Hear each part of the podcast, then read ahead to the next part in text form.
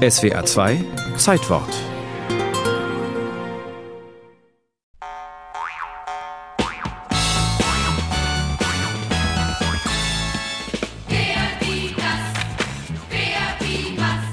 Kinder im Vorschulalter vor den Fernseher zu setzen, das war bis zum 8. Januar 1973 in Deutschland für die meisten Eltern und Pädagogen unvorstellbar.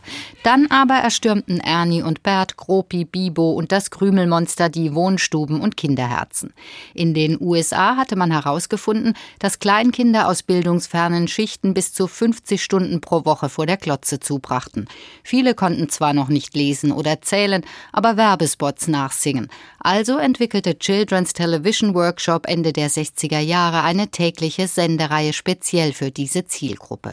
Der Heidelberger Professor für Medienpädagogik Thorsten Lorenz. Der eigentliche Schock bestand darin, schon in den USA, dass sich Kleinkinder für das Fernsehen interessieren, ohne die Inhalte zu verstehen. Ein tolles Wort, ich kann's bloß nicht verstehen.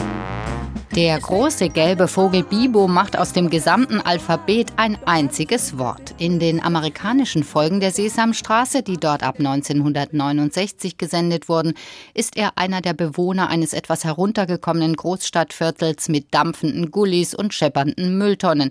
In einer lebt übrigens der wuschelige Oscar. Die Puppen des späteren Muppet-Schöpfers Jim Henson sind bunt, frech, übel gelaunt, manchmal auch überschwänglich. Die Menschen der Sesamstraße würde man heute als Multikulti bezeichnen. Das war eher rockig, das war poppig, das war revueartig, es war vor allen Dingen farbig. Denn das Farbfernsehen war Ende der 60er Jahre in Deutschland und es platzte dann so richtig rein in diese Popfarben, in diesen Nonsens. Und das war natürlich für viele zu schräg und haben es abgelehnt. Kinder amüsierten sich köstlich, während Eltern nur die Köpfe schüttelten. Etwa wenn Schlemiel unsichtbares Eis verkaufen möchte, das Bert nimmt und mit unsichtbarem Geld bezahlt. Mein Lieblingseis ist Bananen-Tutzi-Fruzzi. Bananen? Fruzzi-Tutzi? Tutzi-Fruzzi. Tutzi-Fruzzi ist ja klar. Ja. Mein Lieblingseis. Hier hast du eins. Hey, das ist ja toll. Gib mir den Groschen. Ja gut, hier hast du ihn. Hier. Warte mal, warte mal, warte mal, warte mal, warte mal. Hm? Du hast mir nichts gegeben. Natürlich. Das ist ein unsichtbarer Groschen. Die Sesamstraße spaltete zunächst auch die ARD.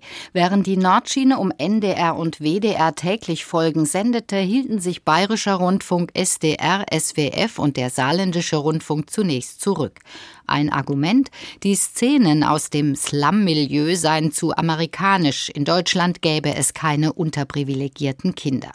Bis Ende der 1970er Jahre verschwand in Deutschland dann immer mehr vom amerikanischen Original.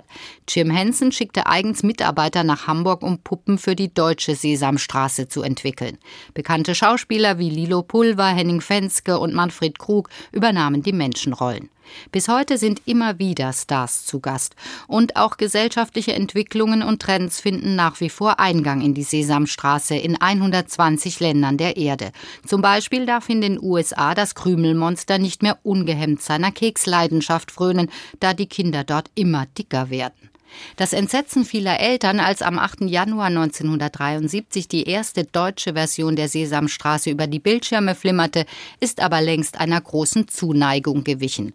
Ernie, Bert und Co. sind aus der Sozialisation der Jahrgänge ab 1967 kaum wegzudenken, obwohl Begleitstudien ergaben, dass der Bildungseffekt der Serie doch hinter den Erwartungen zurückblieb.